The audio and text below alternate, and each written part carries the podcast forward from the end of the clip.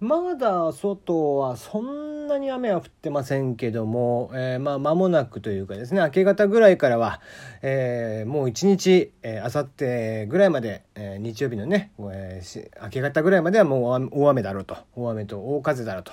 いう感じになってきてます台風19号ハギビス。ねハギビスっていう。えー、名前が、えー、なんとなく、えー、言いたくなっちゃう名前ですけども、えー、大型で猛烈なね、え勢力を維持したまま、え関東に上陸ということで、えまあみんなもいろいろ本当に準備はしていますかね。携帯電話のバッテリー、えモバイルバッテリー等々準備されてますか？水とかね。明日はコンビニとかもお休みっぽいですよ。なので本当にあの、買い、えー、買ってるものがないとかね、えー、いうことがないように。あとこう、まあまさかね、これを聞いてる人だと、多分大抵の人は入れてると思うんだけど、ラジコがね、案外役に立ったりします。あのー、こういう時ね、ラジオっていうのが一番強かったりもしますんでね。うん。やっぱり、俺なんか特にテレビないんでね。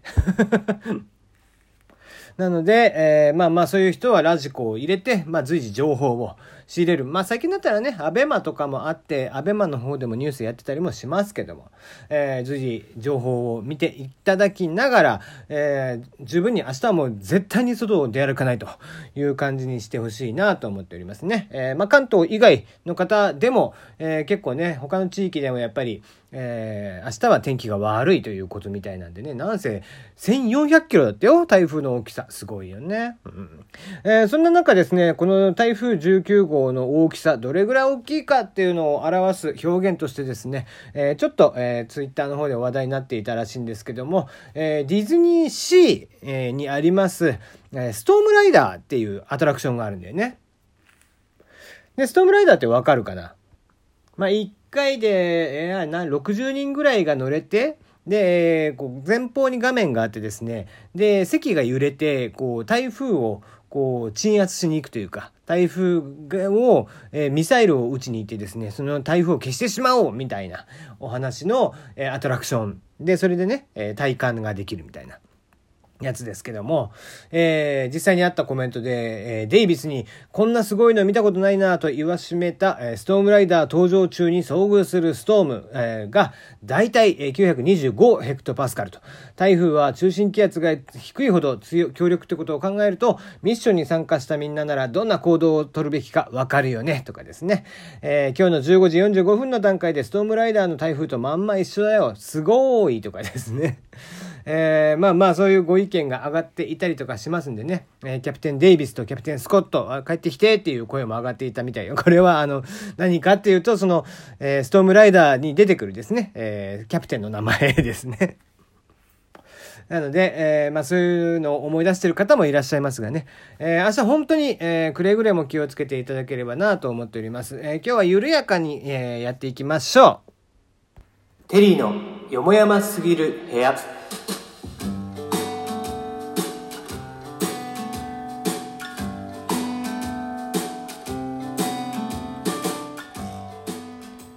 改めましてこんばんはテリーでございます。皆様いかがお過ごしでしょうか？ね今日はまあゆったりしていますよ、うん、何を話そうかなって思いながら、まあ、話すことも大してなくてですね、そんなに話題がなかったですね今日はね、えー、まあ、だから何喋ろうかなって思って、まあ、だからってねユッキーナはあんま振りたくないよね。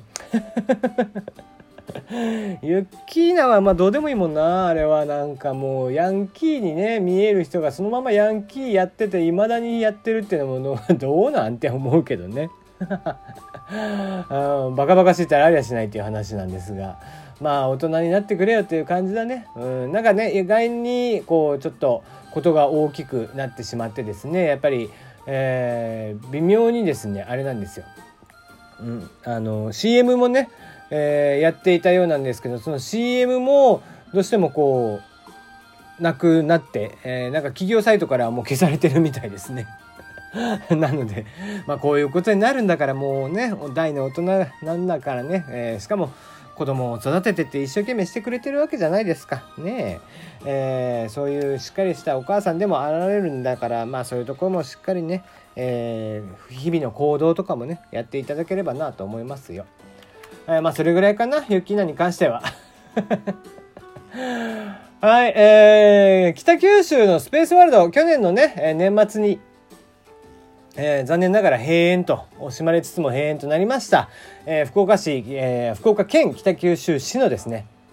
八幡地区にありましたテーマパークスペースワールドというのがありましてそちらにですねありました、えー、観覧車これがですねあのどうやらカンボジアに場所を移してカンボジアで復活するらしいという声あ記事が上がっていましたね。うん、まあまああのいいことなんじゃないかなやっぱりこうね、現地カンボジアの子たちとかだとまだまだこう楽しめる、えー、器具とかもないでしょうしね。うん、だから教育支援活動のためにですね行ってらっしゃる風倉さんという方がいらっしゃるそうなんですけども、まあ、その方がですねもともと山口住まいで、まあ、スペースワールドには割と親交があったと。でそれを見てですね、まあ、考ええ、感慨深いなという感じみたいですね。うん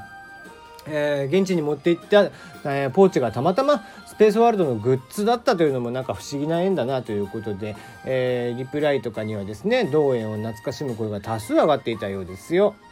まあまああの僕もスペースワールド何回か行きましたけどもまあなんちゅうかこう12年1年ぐらい経ったらもうなんか土日でもスッカスカだったよね。ねまあ、だからうんな日本でねそのテーマパークで完全に黒字っていうとこがなかなかやっぱりね、えー、地方は少ないと。いうのがありますからね。やっぱり大阪の枚方枚方だっけ？とかね、えー、USJ ディズニーランドディズニーシー。あとどこだ？えー、とちょっと東京だと端の方にある、えー、なんとか公園とかね、えー、まあ非常に少ないわけですよね。動物園なんかでさえも黒字っていうのはなかなか厳しいわけですからね。あんなもんね餌代とかでむっちゃむちゃかかってるわけですから、えー、区がやってるからこそやっていけるようなもんでね。なのでなかなかこうそういう商業施設、えー、観光施設みたいなのがうまくいかないっていうのはあったりしますけどもね。そういう点ではやっぱりこう逆にハウステンボスなんかすごいよね。今はもう世界あ日本では結構有名な方じゃない。ね最初その昔オランダ村の時には全然でしたけどね。えー、ハウステンボスに変わってもやっぱりずっと赤字が続いていた中で、ね、元 HIS の方が来られてねね黒字化にしたというのは本当にすごかったなと。そこからはもう安泰っていう感じですもんね、うん、九州が誇る。テーマパークはもうすっかりスペースワールドからハウステンボスに移り変わってという感じですけども。えー、ぜひね、えー、カンボジア、カンボジアの方にお越しの際はですね、そちらの観覧車、今年の末から動いているそうなので、ぜひ乗っていただければなと思いますよ。なかなかいないんだろうけどね。さすがにカンボジアはそうそういかないですね。はい、えー、次ですね。えー、ムーっていう雑誌がありますよね。月刊誌ですけども、えー、スーパーミステリーマガジン「ム学研プラス」さんが出している本ですけども、まあ、いろんな超能力とか UFO、えー、ユーマですね、えー、未確認生物とかそういったものをいっぱいこう取り上げて、えー、ノストラダムスの予言とかですね、えー、そういったものをいっぱい、えー、取り上げている雑誌こちらがですね、えー、創刊が40周年ということでそれを記念しました、えー、毎日滅亡カレンダーというのをですね日めくりのものを出したそうですね。はい、えー、最終戦争であったり巨大隕石の衝突、えー、超寒冷化パンデミックえー、そして恐怖の大王の襲来とかですね、えー、そういったものをですね日めくりで月はあの関係ないんですけども火で、えー、めくっていくと。そしたら火でめくったら、まあ、例えば7の日だったら、え、恐怖の大王が降臨し地球は滅亡するとかですね、え、そういったものが書かれていると。えー、1日だったら最終戦争によって人類は滅亡するとかですね、えー、17日は異星人の襲来で地球は植民制になるとかですね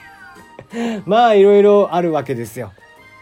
まあ昔でもこういうオカルトとかね、ちょっと信じてましたけどね。まあでも宇宙人は俺いると思ってる宇宙人じゃないかもしれないけどね。えー、地球外生命体みたいなのはやっぱりいて当然だと思いますよね。こんだけ星がいた中で、ね地球人だけがのうのうと暮らしてるなんていうのがなんか、うん、それはそれで不思議ですからね。うん、逆にこう、確率論で言えば、全然あってしかるべきだと思いますしね。それはただもしかしたらミジンコみたいな生物かもしれないし、こう UFO まで作ってじゃあ地球に来てるかとか言ったら、それはまたちょっと違うのかもしれないんですけどね。うん。ただ、まあなんちゅうか、宇宙外地球外生命体みたいなのはどうしても、えー、存在を否定することはなかなか難しいのかなとは思ってますけどもね。うん。それがね、えー、100万年経って200万年経ってってしてってしてたらまあいろんな星でやっぱり進化とか、えー、起こってくるんでしょうしもしかしたら人間ぐらい、えー、同じような知的生命体みたいなのもどっかの星にはいるかもしれないと。ね、スター・ウォーズみたいなのももしかしたらあるのかもしれないなんて思ってしまうとまた夢が広がるかなと思っていますね。うんまあ、今日「スター・ウォーズ」のエピソード78をね、え見直してたんでそんな話をしてますけどね。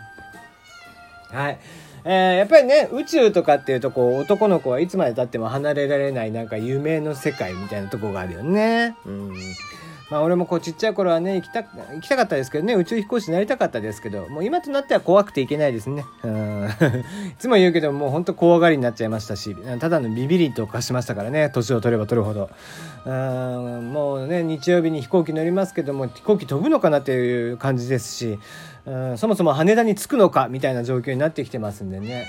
えー、そして着いたら着いたで飛行機揺れんじゃねえかな怖えなみたいなところがあるんで、えー、すごく嫌だったりはしますけども、えー、ぜひね、えー、まあ本当にこう改めてちょっとオープニングに戻りますけども台風ね、えー、明日は、えー、くれぐれもあの川を見に行ったりだとかちょっと外を見に行こうとまあちょっとね窓から外見るぐらいはいいのかもしれないんですけども、うん、川を見に行こうとかは絶対にないようにしていただいて、えー、怪我のない一日を過ごしていただければなと思っております。じゃあ今日はここまでです。また明日。